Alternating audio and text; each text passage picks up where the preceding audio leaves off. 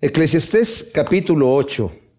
En estos dos capítulos que probablemente vamos a cubrir, si nos da suficiente tiempo, eh, hemos estado viendo ya cómo Salomón está viendo la vida en este libro, como la ve una persona que no tiene a Dios. No obstante, vemos en un momento dado cómo Salomón introduce en ciertos puntos la perspectiva eterna, ¿verdad? De que vamos a dar cuentas delante de Dios, de que tenemos un Dios de amor que se interesa por nosotros, pero a la vez siempre está regresando a ver la vida debajo del sol, en el área en donde lo ve la gente normal, que viven sin Dios y sin esperanza, y viven sin estar pensando en que se van a morir, en que un día va a pasar la vida. Ya vimos cómo Salomón al principio, en el primer capítulo, compara la vida humana viéndola como una cosa eh, vana, ¿verdad? Es un afán en donde nacemos, vivimos por un tiempo muy corto comparado con lo que duran los cerros y el sol y el, mar eh, que continúa antes de que nosotros naciéramos, ya estaban todos estos ciclos, ¿verdad? De, la vida y el viento soplando para acá y para allá, eh, ¿verdad? Y, y, nosotros nacemos, vivimos un ratito, nos morimos y continúa el sol, continúa todo lo demás, continúa. Y después dice Salomón, vi que todo eso era una, un afán de vivir aquí la vida tan cortita, pero además dice, entonces dije, ¿para qué estoy aquí? Voy a dedicarme a gozar, a gozarme en todas las cosas que yo pueda hacer, en el placer, en la risa, en la sabiduría, en obtener sabiduría, en construir grandes edificios, en tener muchas posesiones, incluso en multiplicar mi harem, a tener mil mujeres. Y este es el Salomón que después de todo esto está escribiendo muchos eruditos bíblicos creen que Salomón no se arrepintió, porque la Biblia no dice que se haya arrepentido después de su apostasía. Pero cuando leemos este libro de, de, Eclesiastés, que lo escribe en su vejez, es obvio que tuvo una relación con Dios después de todo esto. Porque es imposible que él escriba lo que eh, está escribiendo, sobre todo los últimos tres capítulos, 10, 11 y 12, en donde concluye diciendo, tienes que saber que el fin de todo el discurso es este. Teme a Dios y guarda sus mandamientos porque esto es el todo del hombre, porque Dios traerá toda obra a juicio juntamente con toda cosa oculta, sea buena o sea mala, dice los dos últimos versículos del libro. Entonces, Salomón está concluyendo con estas cosas, ¿verdad? Pero a la vez, yo creo que este capítulo 8 y 9 son tan contemporáneos en nuestra época hoy en día, porque la gente no quiere pensar en estas cosas. No quiere pensar en estas cosas porque no quiere enfrentarse con la realidad. Entonces, comienza diciendo en el capítulo 8, ¿quién como el sabio? ¿Quién sabe interpretar un asunto? La sabiduría ilumina el rostro del hombre y cambia la dureza de su semblante. Digo, guarda el mandato del rey a causa del juramento ante Elohim. No te apresures a retirarte de su presencia ni resistas su amenaza, porque él hace lo que le place y la palabra del rey es soberana. ¿Quién le pedirá cuentas de lo que hace? El que observa el mandamiento no experimentará cosa mala y el corazón del sabio discierne el tiempo y el juicio porque para cada asunto hay un tiempo y un juicio, ciertamente. El mal que gravita sobre el hombre es grande, pues no sabe qué sucederá y cuando esté por suceder, ¿quién se lo anunciará? Ahora, está hablando aquí, ¿quién como el sabio? Es como en respuesta al capítulo anterior, el 7, versículo 27 y 28 dice, sopesando las cosas una por una para hallar una razón, lo que aún busca mi alma sin haberlo encontrado, un hombre entre mil hallé, pero una mujer entre todas ellas no la he encontrado. Ahora, debemos entender que Salomón está hablando desde el punto de vista en donde él tenía mil mujeres, pero las mujeres que él tuvo no eran de acuerdo a la voluntad de Dios. Él tuvo una esposa, tenía una esposa y de repente se le antojó tener un harem. Y multiplicó mujeres para sí de las mujeres que el Señor había dicho en la ley que no deberían de tomar los reyes porque iban a desviar su corazón. Y fue exactamente lo que le pasó a Salomón. Entonces Salomón al final se da cuenta que eso está mal. Y el mismo Salomón nos va a hablar acerca de que es bueno que el hombre ame a su esposa, a una sola. Y más adelante vamos a leer el cantar de los cantares cuando lo empecemos a estudiar, en donde Salomón está hablando de, a la que realmente ama. Pero se da cuenta Salomón que sus mujeres desvieron su corazón. Pero en respuesta a esto que está diciendo, un hombre entre mil hallé, y aunque yo tuve mil mujeres, no encontré entre las mil ninguna, bueno, tenía una anteriormente, pero eso es increíble, ¿no? La persona que no está contento con la, con la mujer con la que se casó, con la mujer que amó y anda buscando por otro lado, nunca va a estar satisfecho. Nunca va a estar satisfecho. Pero dice aquí, ¿quién como el sabio? O sea, por fin hay un hombre que sabio. ¿Quién sabe interpretar un asunto? La sabiduría ilumina el rostro del hombre y cambia la dureza del semblante. El sabio mantiene su comportamiento y contiene la ira. La blanda respuesta calma la ira, nos dice Proverbios 15.1. Digo, guarda el mandato del rey a causa del juramento de, ante Elohim. No te apresures a retirarte de su presencia ni resistas su amenaza, porque él hace lo que le place y la palabra del rey es soberana. ¿Quién le pedirá cuentas a lo que hace? Ahora, aquí obviamente está hablando acerca de la autoridad que tiene un monarca. Lo podemos llevar esto al, al reinado de Cristo Jesús en nuestra vida, ¿verdad? Al rey sabio, al rey de reyes. Y obviamente se aplica para eso, pero de cualquier manera aquí está dando una advertencia a obedecer las autoridades que Dios ha puesto sobre nosotros, siempre y cuando no se opongan a lo establecido por Dios. Los apóstoles nos hablaron, Pedro, Pablo, nos hablaron acerca de someternos a las autoridades que Dios ha puesto por nosotros, porque los que están allí están sido, habían sido puestas por Dios, nos dicen ellos. Y ellos vivieron en una época en donde los gobernantes eran terribles. ¿Verdad? Perversos. Los romanos eran corruptos. No obstante, están diciendo hay que someterse. Pero ellos mismos no se sometieron a todo. Fueron ejecutados por los gobernantes. Porque no todo lo que no me va a decir la persona que está en, en autoridad sobre mí, lo tengo que obedecer. ¿Qué es lo que no voy a obedecer? Lo que va en contra de la palabra de Dios. La mujer, por ejemplo, tiene que someterse a su marido, pero no se tiene que someter a su marido en todo. Porque si su marido le pide que haga algo que es no propio, de acuerdo a, cómo tiene que comportarse, de acuerdo a la moral bíblica, la mujer tiene que decirle, ¿sabes qué? No, tengo que darle prioridad a las cosas que Dios me está mandando hacer. Los hijos tienen que someterse a la autoridad de los padres, pero si los padres le están pidiendo a los hijos hacer cosas que van contra la voluntad de Dios, el hijo tiene que decirle no. De hecho, en el Antiguo Testamento el Señor había puesto una ley. Si alguien te llega a decir adora a otro Dios, aunque sea tu padre, aunque sea tu hijo, aunque sea quien sea, tienes que, primero obviamente no obedecerlo, y después tienes que acusar a esa persona delante de las autoridades, a decir, esta persona me está obligando o me está incitando a adorar a otro Dios. Y dice, y lo van a apedrear. Y tu mano va a ser la primera que tire la piedra. Aunque sea tu hijo, aunque sea tu padre, aunque sea quien sea. Wow. Tenemos que primero someternos a la autoridad divina. Ahora, eh, cuando dice aquí, no te apresures a retirarte en presencia de, o sea, del rey, ni resistas su amenaza, porque él hace lo que le place. Se está refiriendo a que no te retires ofendido porque te acaba de llamar la atención. Tiene autoridad sobre tu vida de castigarte.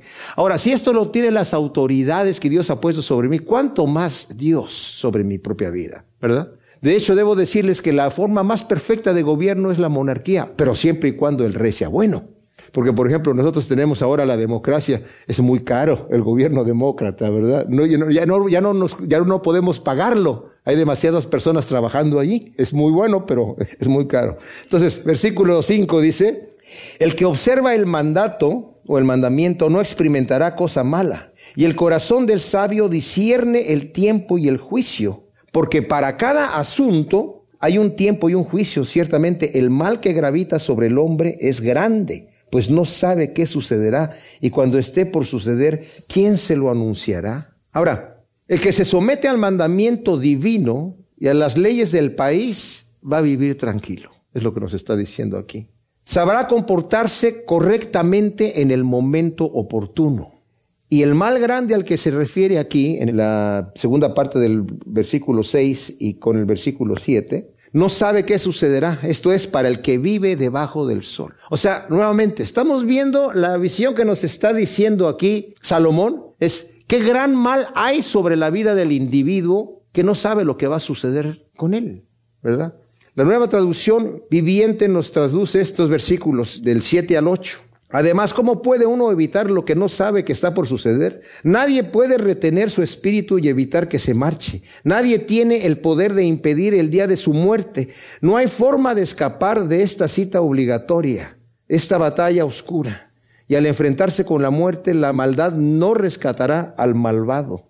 Leyendo el versículo 8, no hay hombre que tenga potestad sobre el espíritu para retener el espíritu ni potestad sobre el día de la muerte. No hay escape en tal guerra ni la impiedad librará al que la posee. Yo mencioné anteriormente que el futuro del que no tiene esperanza es un futuro trágico, porque estamos todos destituidos de la gloria de Dios. Y dice en la escritura, nosotros antes vivíamos sin Dios y sin esperanza. La persona que no tiene a Dios no tiene esperanza. Y les digo una cosa, mis amados, la gente que niega a Dios, porque varios de los ateos han sido suficiente francos para confesar esto, es porque quieren vivir vidas depravadas y enfrentarse a un Dios santo, no les gusta la idea de que Dios tenga que dictarles cómo tienen que vivir sus vidas. Huxley, que fue ese personaje que sacó la idea de que, no sé si lo han escuchado por ahí, de que si ponen cinco monos con, con máquinas de escribir eternas, si se pudiera, ¿verdad? Y papel sin límite, ¿verdad? Y, la cinta para escribir ahí que también sin límite. En algún momento, después de millones y millones y billones y trillones de años, si estos monos pudieran estar escribiendo cualquier cosa que se les ocurra ahí, de repente uno va a poder agarrar un papel y decir, empezar a leer, Jehová es mi pastor y nada me faltará. En lugares de delicados pastos me hará descansar. Y cuando trajo su argumento delante de un profesor de matemáticas, le dice, oye, no, pero es que ese salmo es de David. Sí, señor, pero la ley de la probabilidad dice que si tenemos suficiente tiempo, cualquier cosa sucedería y sucederá. Es una ley matemática, pero falla la ley matemática también. Porque si todo puede suceder y todo va a suceder por lo mismo principio, todo puede no suceder, ¿verdad? Bueno, este Huxley dijo, yo no quiero creer en Dios porque tengo que vivir mi vida de acuerdo a sus principios y yo no quiero tener ningún tipo de restricción sexual ni moral ni de ningún tipo de cosas. Entonces, como no quiero ningún tipo de esa restricción, prefiero dejar a Dios por ahí. Otro astrofísico también dijo, la evidencia de que hay un creador la vemos en, el universo. Es, evidente que hay un creador que por razones propias, si se me olvida el nombre de este astrofísico, hizo lo que hizo, que tiene poder ilimitado. Pero como yo ya decidí que no voy a creer en Dios, niego la evidencia, dijo este señor. O sea, lo estoy viendo aquí, pero niego la evidencia. David Hawkins, este astrofísico moderno de nuestra época también, dijo, este universo que tiene, está regido por leyes matemáticas, ¿para qué se molesta en tener tantas leyes tan precisas? Si no hay ningún propósito? ¿Para qué se molesta? Y es gente que ha decidido no creer en Dios a pesar de la evidencia que está delante de ellos. Pues si no tenemos la esperanza viva de vivir una vida eterna, mis amados, la realidad de la muerte es terrible. Es una pesadilla. Es una verdadera pesadilla. ¿Para qué nací? Para morir. Y ahí se acabó todo. Algunos quieren con ese consuelo, lo quieren, lo tienen como un tipo de consuelo. Si yo me muero y termina todo ahí, está bien. Richard Dawkins, este ateo blasfemo, dice, la, fe crea la mentira en la gente de, que, de que crea que la muerte no es el fin de todo. Según él, la muerte es el fin de todo. Y está contento. Dice, qué bueno que estamos, qué, qué afortunados somos de haber estado en este momento que la evolución nos ha puesto así, en donde podemos caminar, comer, disfrutar la vida. Pero aún así Salomón dice, ¿de qué te sirve? Te estás afanando para trabajar y aunque puedas disfrutar lo que disfrutas, te vas a morir.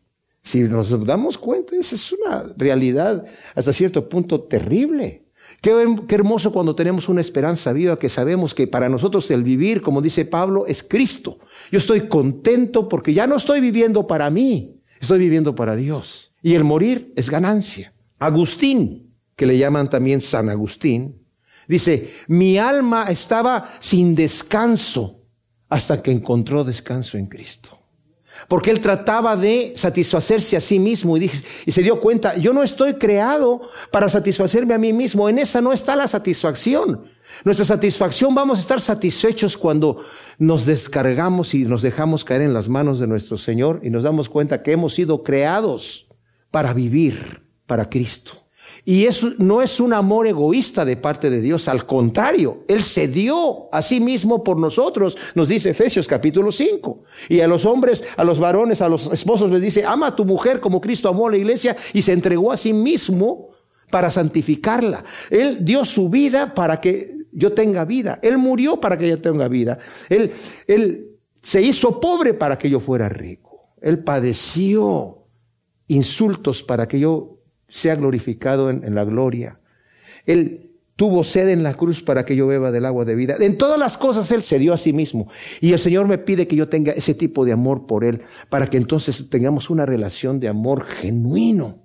Y esa misma relación tiene que haber en un matrimonio, mis amados. En donde no, no dice uno, esto es mío, y esto es mío, y esto es mío. Y como he dado el ejemplo, es como, este ladrillo es mío. No, pues entonces estos dos son míos, estos, esos tres son míos, y al rato no hay nada.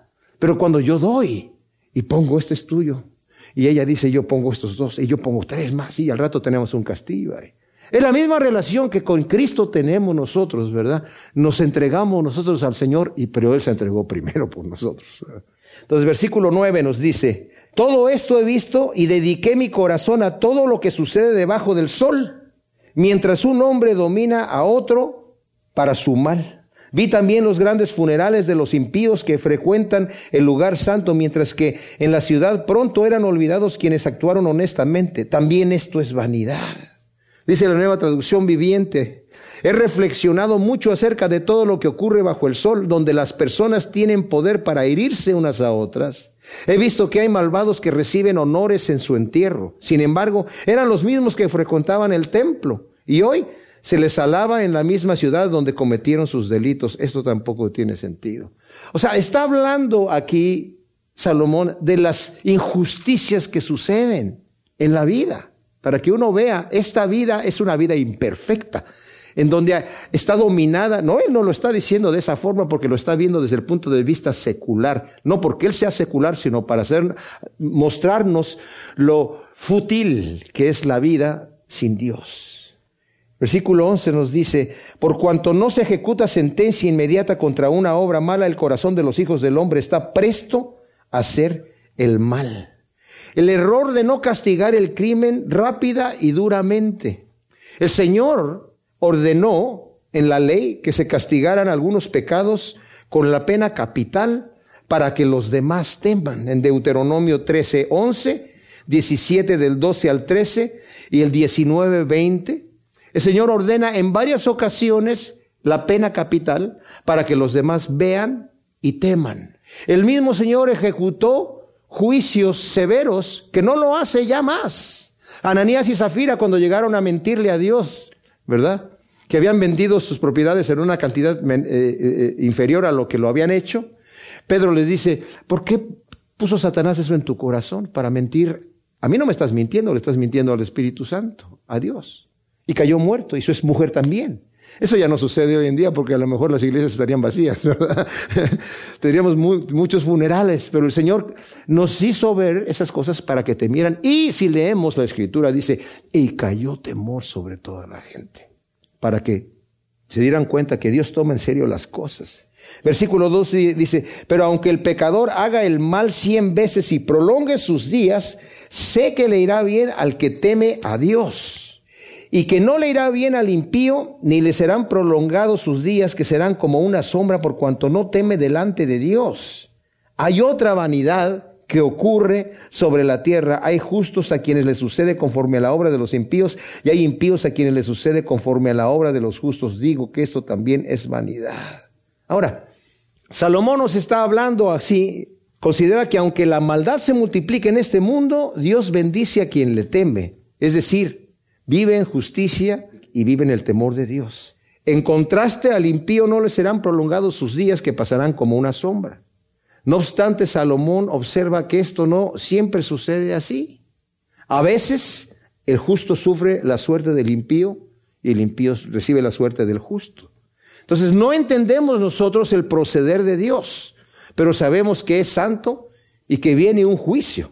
Ahora cuando nos habla Salomón aquí de lo que le sucede, que a veces al justo le sucede lo, le, viene la paga que le debería de venir al impío y a veces al impío le viene la recompensa que le debería de venir al justo, también nos está hablando de lo que dijo ya en el 7.15.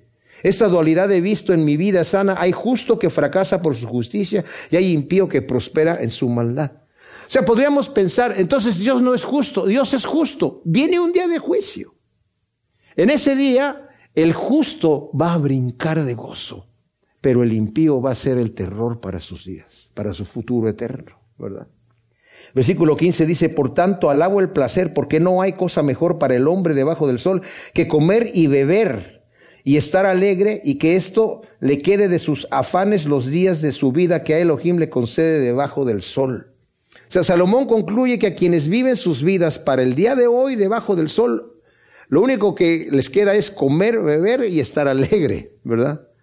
Pero vivir así sin la esperanza de una vida eterna es el gran mal que gravita sobre el hombre, que lo vimos ya en el versículo 6, la segunda parte de ahí, y versículo 7, y, y, el, y el 8 también incluso, ¿verdad? Que el hombre no puede detener su muerte. En Hebreos 2, el 14 al 15, nos dice eh, la escritura que el Señor nos vino a librar del terror de la muerte, nos dio la libertad, porque Satanás tiene al hombre dominado por el temor de la muerte. Pero en Cristo Jesús hemos sido libres, ¿verdad? En Hebreos 2, 14 y 15. Y luego dice, cuando apliqué mi corazón a conocer la sabiduría y ver la tarea que se hace sobre la tierra, porque hay quienes ni de día ni de noche ven el sueño con sus ojos, consideré toda la obra de Dios, la cual no puede ser descifrada por el hombre debajo del sol, pues por más que se afane en ello, el hombre no lo averiguará, aunque algún sabio pretenda saberlo, no por eso lo descubrirá. Salomón habla de la frustrante tarea de tratar de averiguar el propósito del afán del hombre debajo del sol y concluye que es inútil, ya que el hombre no entiende los propósitos divinos. Pero ahora nosotros en Cristo, aunque conocemos en parte, según nos dice Primera de Corintios 13, 9 al 10, dice que e, en este momento conocemos en parte, pero entonces, cuando venga lo perfecto, conoceremos cómo seremos conocidos, nos dice también Juan.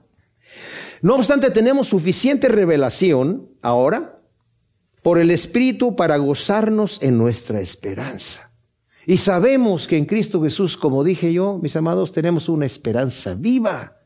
Hemos sido renacidos de Dios para una esperanza viva, que no nos la estamos inventando, sino que el Espíritu mismo nos dice Romanos 8, da testimonio a nuestros corazones que somos hijos de Dios y por cuanto somos hijos de Dios, somos herederos de Dios y coherederos con Cristo Jesús. El mundo no entiende esto porque no tiene el Espíritu Santo que le revela estas cosas, porque no las tiene. Hasta en el momento que entregan sus vidas al Señor se dan cuenta que en ese momento, al rendirse y despojarse de sí mismos y hacer como dijo el Señor Jesucristo, ¿verdad? El que quiera ser mi discípulo, niéguese a sí mismo, tome su cruz y sígame. En ese momento somos ricos. Como Pedro le preguntó al Señor, nosotros hemos dejado todas las cosas. Ah, el Señor le dice, ustedes no saben la herencia que tienen en el reino de Dios. Pero ¿de qué le sirve al hombre si gana todo el mundo y pierde su alma? El momento de su muerte es su final y no se va a llevar nada de lo que haya tenido aquí. Por muchos planes que haga, el día de la muerte pone el punto final. El capítulo 9 de Eclesiastés, acabamos de ver cómo nos está hablando aquí en el capítulo 8 Salomón, concluimos que dice, aunque el sabio quiera investigar, y vamos, que Salomón era un hombre sabio, Tenía una sabiduría de parte de Dios divina, en el sentido de que no tuvo que ir a una universidad para tener los conocimientos que él tenía. El Señor se los dio de una manera milagrosa, ¿verdad? Y él tanto conocimiento tenía que escribió libros de botánica, libros, libros de cómo el viento, de, diferentes cosas, ¿verdad? De mucha ciencia. Y mucha gente llegaba a escuchar su sabiduría. Salomón nos ha dicho ya varias veces en este libro de Eclesiastés que aunque él cuando estuvo apostatando de Dios andaba entregando su cuerpo a hacer cualquier cosa, dice, yo todavía retenía mi sabiduría. Qué increíble, ¿no? Eh, eh, los dones de Dios, ¿verdad? Son irrevocables. El Señor le dio sabiduría y no por el hecho de que se reveló lo hizo tonto. Y esa sabiduría, el Señor le permitió a Salomón hacer conciencia y darse cuenta que lo que él andaba buscando en su egoísmo de encontrar la satisfacción en esta vida, no la iba a encontrar. Porque es una vida que está debajo del sol. Ahora, yo no sé qué tanta sabiduría tenía Salomón en cuanto a la vida eterna. Obviamente, por el final del libro podemos darnos cuenta que él sabe que vamos a estar entregando cuentas a nuestro Señor, ¿verdad? Pero no sé qué tanto conocimiento tenía él de la eternidad en sí. Pero ese no es el tema. Porque Salomón está hablando, como dije yo, al tipo de mentalidad de hoy en día, que la gente vive para el día de hoy. Y está diciéndole, por mucho que yo quise entender y cualquier sabio lo quiera entender, se va a dar cuenta que hay muchas injusticias que suceden en esta vida, mucha opresión. Incluso el justo a veces cuando es demasiado justo dice, no seas demasiado justo, ¿para qué te vas a morir? No seas demasiado impío, ¿para qué vas a cortar tu vida? Y el demasiado justo ya lo vimos en el estudio pasado, que no quiere decir que no sea justo, sino que se me puede pasar la mano ¿verdad? En donde yo sea demasiado legalista y se me pase la mano.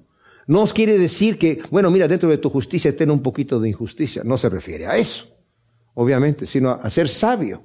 Pero Salomón dice, aunque yo he estudiado todas estas cosas, veo que también al injusto le vienen bendiciones y al que es justo le vienen calamidades en su vida. Que tú quisieras ver al, al impío ser castigado y que le vaya mal. Quisiéramos ver eso, es, algo normal. La gente dice, si Dios existe, ¿por qué? ¿Por qué hay tanta maldad en el mundo? ¿Por qué Dios no baja la mano inmediatamente? Si Dios es bueno y existe y es amoroso, ¿por qué violaron a la viejita en la esquina? Y la robaron. Y luego la mataron. ¿Por qué permitió esas cosas? O a la jovencita. ¿Y por qué mucha gente inocente, mucha gente que va a predicar el Evangelio a ciertos lugares y lo reciben con la muerte? ¿Por qué Dios permite una cosa así? ¿Por qué no castiga al malvado inmediatamente? Nosotros no entendemos las cosas de Dios. No, entendemos la providencia de Dios y por eso dice, el sabio, por mucho que estudie, no lo va a encontrar. Pero entonces, por todo ello, dice Salomón, el primer versículo del capítulo 9, Dediqué mi corazón para declarar que los justos y los sabios y sus obras, todas estas cosas están en la mano de Dios, aún el amor y el odio, pero el hombre no lo sabe, aunque todo está delante de ellos. Todo acontece a todos de una misma forma. Lo mismo le ocurre al justo que al impío, al bueno y al puro y al impuro, al que ofrece sacrificios y al que no los ofrece tanto al recto como al pecador, al que jura en vano como al que respeta su juramento. Tal es el mal entre todo lo que ocurre debajo del sol, que haya una misma suerte para todos y que el corazón de los hijos del hombre esté lleno de maldad y que la locura anide en su corazón mientras viva. Y después de esto, a los muertos. ¡Wow! ¡Qué tremendos tres versículos de aquí! ¡Qué tremendos tres versículos! Salomón reconoce que todas las cosas están en la mano de Dios. Fíjense, esto es importante. Están en la mano de Dios. El justo, el sabio, el amor, el odio, nada está fuera del alcance de Dios. Y es ahí en donde viene la confusión muchas veces al sabio. Y dice, bueno, si todo está en la mano de Dios, ¿por qué Dios no hace algo? Miren, mis amados, Quisiéramos ver nosotros el castigo del impío, pero ¿saben qué? Si el Señor castigara al impío inmediatamente que hace su impiedad, nosotros ya no estaríamos aquí porque ya hubiéramos sido castigados. Queremos la misericordia para acá, pero no para allá. Y vemos nosotros que el Señor tiene paciencia. Lo dice allí el, Señor en, el, en Romanos capítulo 2. Le dice al moralista, tú que estás juzgando al impío, pero haces lo mismo, ¿tú crees que vas a escapar del juicio de Dios? Simple y sencillamente porque Dios no ha descargado su puño sobre ti. ¿Crees que está probando lo que tú estás haciendo? Que no sabes que su benignidad y su paciencia te están guiando al arrepentimiento, te está dando tiempo de que te arrepientas, pero por tu corazón no arrepentido estás atesorando ira para el día de la ira de Dios, el cual pagará a cada uno de acuerdo a sus obras, al que hizo bien, le va a pagar con bien y al que hizo mal, con perdición. Tremendo. O sea, el Señor está teniendo paciencia. Y todo esto está en las manos de Dios. Pero llega un momento donde el Señor también dice, ¿sabes qué? Suficiente. Hasta aquí llegó. Para que yo no le diga al Señor, Señor, es que tú no me diste oportunidad. Y el Señor me diga, es que yo ya sabía lo que ibas a hacer. Sí, pero tú no me diste oportunidad de, de arrepentirme. No, ahí está la oportunidad. Mientras se dice hoy, dice la Escritura, no endurezcas tu corazón como en el día de la provocación. ¿Quieres entrar en el reposo de Dios? Tienes que hacer lo que el Señor te está diciendo que tienes que hacer. En esta vida debajo del sol, a todos les acontecen adversidades y cosas agradables, tanto a los justos como a los injustos. Y después, la muerte. Esto hace que muchos necios persistan en su necedad. Porque dicen, mira, lo mismo le pasa al, injusto que al justo. O sea, ¿para qué me tengo que portar bien si me va a dar la misma suerte que el otro? Se mueren todos iguales. Asaf cuando escribe el Salmo 73 dice, para mí fue un conflicto, porque yo estaba muy enfermo, a punto de morir, y vio a que los impíos están sanos, llenos de vida por todos lados. ¿Y por qué no viven los justos más tiempo y se mueren los impíos más rápido? Y no muchas veces podemos decirle al Señor, ¿por qué a mí, Señor? ¿Por qué yo, Señor? Como si yo fuese algo especial que, que, que necesitara todas las bendiciones de Dios y toda la compasión. ¿Por qué a mí, Señor? Y cuando nos quejamos delante de Dios con esas cosas, le estamos diciendo al Señor, tú no eres justo. Y tenemos que tener mucho cuidado. Aquí Salomón nos lo está poniendo de una forma tan tremenda, ¿verdad? Como dije yo, el impío, al ver que tanto el justo y el impío viven de la misma suerte, a algunos les va bien, a los dos o a los dos les va mal, los dos se enferman o los dos no se enferman, los dos ganan dinero o los dos lo pierden todo. Pues entonces, ¿para qué, ¿para qué me sirvo a Dios? Si me va a ir la misma suerte que el otro, ¿verdad? Que el impío. Es más, a veces vemos, como ya lo vimos anteriormente, a los opresores que están allí oprimiendo al, al, al, al, débil, al pobre, al menesteroso, y vemos que el opresor que tiene tanta fuerza y no hay consuelo, dice Salomón. Pero el mismo Salomón dice, pero todos van a ponerse delante de Dios un día y van a entregar cuentas. Y es ahí donde vamos a ver la ecualización de las cosas, donde el Señor va a poner las cosas en su perfecto nivel. Entonces, el conocimiento que Dios tiene todo en su mano, como dije, es consuelo para el justo, pero también es terror para el impío.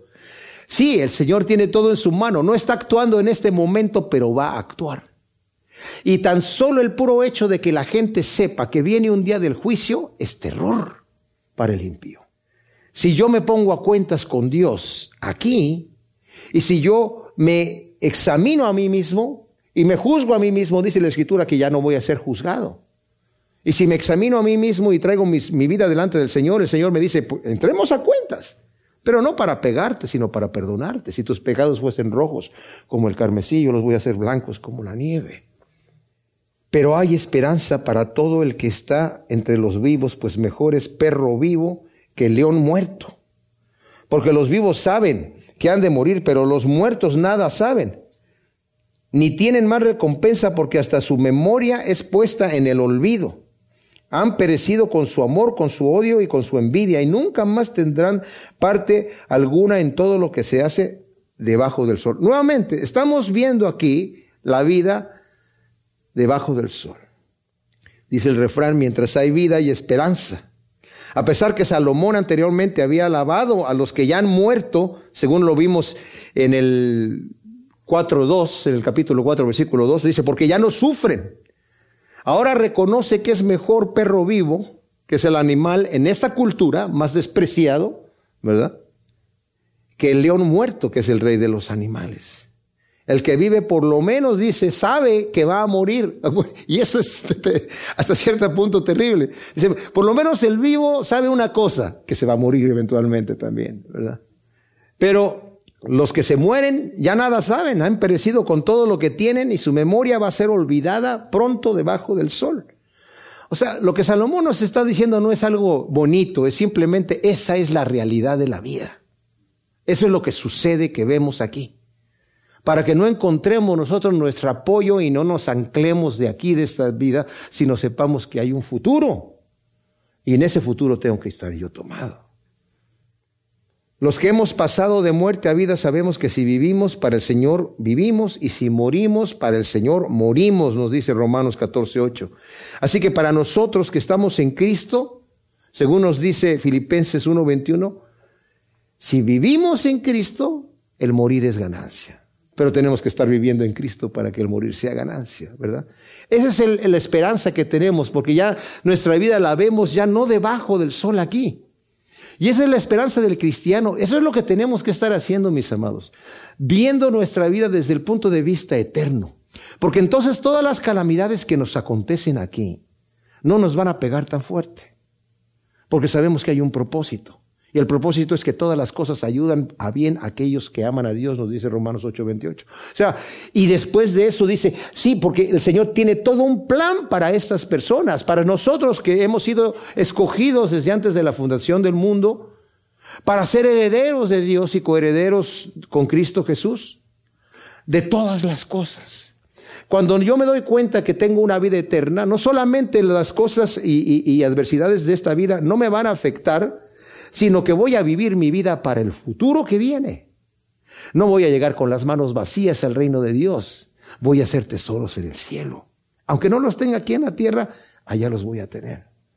Porque si tengo mi vida debajo del sol y estoy trabajando para lo que tengo aquí, puedo que tenga muchos tesoros aquí, pero cuando me muero, dejo todo aquí y allá puede que llegue con las manos vacías. Luego nos dice el versículo 7, Anda, come tu pan con gozo y bebe tu vino con corazón alegre, porque tus obras ya son aceptables a Dios. En todo tiempo sean blancas tus vestiduras y nunca falte ungüento sobre tu cabeza. Goza de la vida con la mujer que amas todos los días de tu vida, que te han concedido debajo del sol. Sí, todos los días de tu vanidad, pues esta es tu recompensa en la vida, en el trabajo en que te afanas debajo del sol. Ahora, Nuevamente, Salomón nos exhorta a disfrutar con moderación de lo que Dios nos da, ¿verdad? Con alegría de corazón. Cuando dice con tus vestiduras sean blancas, no se está refiriendo tanto a, que obviamente tenemos que pensar de esa manera, pero estoy hablando de lo que se refiere Salomón. No se refiere a que mis vestiduras sean blancas porque yo ando viviendo en santidad. Obviamente que tengo que vivir en santidad, pero Salomón se está refiriendo más bien a las vestiduras de gala. Disfruta Disfruta del ungüento, disfruta de lo que Dios te está dando. Si Dios te ha dado algo para que los disfrutes, disfrútalo. Disfrútalo bajo, con moderación, ¿verdad? Ahora después, Salomón después de haber tenido mil mujeres, reconoce que la vida hay que disfrutarla con una sola. Y dice aquí que es con la mujer que amas, dice el versículo 9. Goza la vida con la mujer que amas, no con las mujeres. Eso para mí es un versículo que habla Salomón después de haber estado, dice, porque ya nos dijo anteriormente que multiplicó su harem. Y ahora dice, no, ahora me doy cuenta que eso no es la cosa. Vive tu vida con la mujer que realmente amas. De otra manera no vas a tener ningún consuelo y ninguna satisfacción. Luego dice el versículo 10, todo cuanto a hacer tu mano, hazlo con todas tus fuerzas, porque en el Seol a donde vas no hay obra ni propósito, ni conocimiento, ni sabiduría.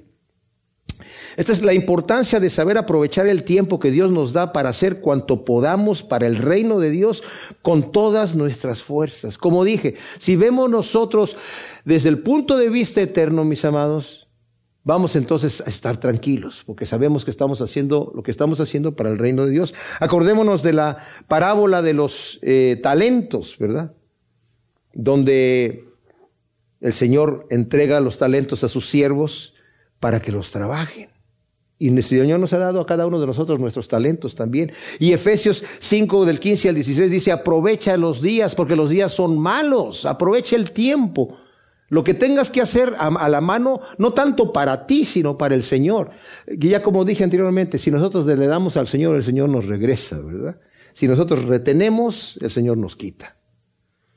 Luego dice el versículo 11, me volví y vi debajo del sol que la carrera no es de los veloces, ni la batalla de los fuertes, ni de los sabios el pan, ni de los inteligentes la riqueza, ni de los elocuentes el favor, sino que hay un tiempo y una suerte alcanzan a todos ellos. Pero el hombre no conoce su tiempo. Como los peces son atrapados en la malévola red y los pájaros caen en la trampa, así son atrapados los hombres en el tiempo malo cuando ello les sobreviene de repente. Wow. No siempre son los más fuertes los que ganan o los más veloces los que llegan primero, ni los más inteligentes son los más ricos. Hay un tiempo, nos dice aquí, y una suerte para todos. Y parece como un eco de lo que nos dijo en el versículo primero del capítulo 3. Todo tiene su tiempo y todo lo que se quiere debajo del sol tiene su hora. Tiempo de nacer, tiempo de morir, tiempo de plantar, tiempo de arrancar lo plantado, como ya lo estudiamos en su momento, ¿verdad? Y nos está diciendo aquí nuevamente, hay un tiempo para todas estas cosas. Y si estamos preparados para cualquier eventualidad, mis amados, si estamos preparados para que venga cualquier cosa que Dios quiere enviarnos, no solamente lo bonito, sino cualquier cosa que el Señor quiere enviar a nuestras vidas, no nos vamos a aterrar cuando nos sobrevenga de improviso. Mi hermano eh, era muy práctico, mi hermano mayor ya está con el Señor desde hace mucho tiempo, pero era muy práctico y me decía, era mi mejor amigo, ¿verdad? Eh, eh, inusual a veces entre los hermanos. Me decía, piensa siempre lo peor. No se los aconsejo a todos, pero se los voy a decir de parte de él. Me decía, piensa lo peor para que así cuando te venga ya no te sorprende, ¿verdad? Entonces, Iba yo caminando en la vida, sí medio asustado, pero sí cuando venían las situaciones ya no me sorprendían. Pero aquí nos está diciendo Salomón que hay un tiempo y una suerte para todos. Si estamos previendo que cualquier eventualidad puede venir en mi vida, cuando eso sucede no me va a sorprender y tomar eh, por sorpresa. También vi algo que para mí es de gran sabiduría debajo del sol. Una pequeña ciudad con pocos hombres en ella y llega contra ella un gran rey, y la asedia y construye contra ella grandes torres de asedio. Y en ella se halla un hombre pobre pero sabio, el cual libra a la ciudad con su sabiduría. Sin embargo, nadie se acordaba de aquel hombre pobre. Entonces me dije, mejor es la sabiduría que la fuerza, pero la sabiduría del pobre es menospreciada y sus palabras no son escuchadas. Las palabras de los sabios dichas en quietud son más aceptables que el vociferar de un soberano entre los necios. Mejor es la sabiduría que las armas de guerra, pero uno solo que hierre puede destruir muchas cosas buenas. ¡Wow! Ahora, la historia que Salomón narra aquí bien puede ser verdadera o puede ser verosímil, ¿verdad? Eh, es una parábola que ilustra la superioridad de la sabiduría sobre la fuerza bruta. Como dice el refrán, más vale maña que fuerza, ¿verdad? El hombre pobre pero sabio pudo haber sido la mujer sabia que de la historia que está en segunda de Samuel 20 de 16 en adelante, en donde había un hombre rebelde, Seba, hijo de Bicri, que en un momento dado después de la muerte de Absalón, hubo un pleito entre las tribus, ¿verdad? Entre las tribus de Judá y las otras diez tribus de Israel, y después este hombre dijo, ¿saben qué? Israel cada uno a su tienda y él como que se fue a, en contra de David a hacerse rey. Y después David le dijo a, a Abisaí, hermano de Joab, este hombre nos puede hacer más daño que Absalón. Así que vayan a perseguirlo. Y fueron a una ciudad. Y pusieron asedio contra esta ciudad. Y estaban estos hombres fuertes que era el ejército de David. Y una mujer sabia le dijo, oye, yo quiero hablar con Joab, que ya había llegado ahí Joab, el capitán del, del, ejército de David. Y dijo, ¿por qué quieres destruir a una nación que es, a una ciudad que es, aunque es pequeña, es madre en, en, Israel? Es una, es una ciudad pequeña, pero es una ciudad que es famosa, o sea, tiene... Y pues obviamente estaba dentro ya este señor Seba como gobernador. Y dijo Joab, no, no queremos destruir la ciudad, pero queremos a este señor Seba. Y la mujer le dijo, ok, vamos a, te vamos a arrojar la cabeza de Seba por la pared, por la, por la, el muro, pero por favor dejen de, porque ya estaban derribando los muros. Y la mujer dice que con su sabiduría llegó a hablarle a la gente y mataron a este hombre, le cortaron la cabeza, se la tiraron por el muro y se fue el ejército. Bien pudo haber sido esto. Claro que dice aquí que es un hombre pobre, ¿verdad? Pero y él, y el que vocifera, bien pudo haber sido este señor Seba, ¿verdad? Que, como dice aquí las palabras, eh, de los sabios, dice el versículo 17, dichas en quietud son más aceptables que el vociferar de un soberano entre los necios. Y al final nos dice el último versículo, un hombre que hierre puede destruir muchas cosas buenas. Y tenemos el ejemplo de Coré, que trajo tanta mortandad al, pueblo de, Israel por su rebelión en contra de Moisés. A Balaam, el profeta, que también hizo pecar al pueblo de Israel. En números 31, 16, aconsejándole al rey que enviar a sus mujeres con los hombres de Israel para hacerlos pecar. Y dice, y así van a, su propio Dios va a estar en contra de ellos. Y hubo una muy grande mortandad de gente. Tenemos a Can, que por su pecado, después de que conquistaron eh, Jericó, se quedó con, con, algo que habían, con el, con el anatema, e hizo morir mucha gente. Mis amados, la vida sin Cristo debajo del sol es nacer afanarse, disfrutar un poco, si acaso, y morir. Esa es la vida debajo del sol. No tiene sentido. Pero el detalle no es decir, bueno, no me importa que no tenga sentido, yo me conformo con esas cositas así nada más. Sí, pero viene un juicio. Voy a estar presente entregando cuentas de mi vida delante del Rey de Reyes y Señor de Señores. No tiene que ser un día malo, puede ser el día mejor de, mi vida en la eternidad, porque Dios quiere hacer las paces desde acá. No necesito esperarme. El Señor quiere hacer las paces en mi vida desde acá, para que yo tenga la garantía de que voy a estar con el Señor, de empezar a disfrutar de su amor aquí y de tener una esperanza viva en donde me estoy emocionando. Incluso Juan dice, el que tiene esa esperanza de verlo a Él, se purifica a sí mismo así como Él es puro. Porque no quieres ir de él avergonzado, como nos dice primera de Juan 2.28. Hijitos, dice, permaneced en él para que cuando se manifieste no nos alejemos de él avergonzados. Y el que permanece en él, dice en el mismo capítulo 2, el versículo 6, tiene que andar como él anduvo. Entonces, si tenemos esa esperanza, mis amados, de ver al Señor, nos vamos a purificar a, a nosotros mismos, así como Él es puro, y el Espíritu Santo con el poder en nuestra vida nos va justamente a ir conformando más y más a la imagen de Cristo Jesús. Señor, te damos gracias por tu palabra. Te pedimos que tú siembres todas estas perlas de sabiduría en nuestros corazones para que dé su fruto a ciento por uno en el nombre de Cristo Jesús. Amén.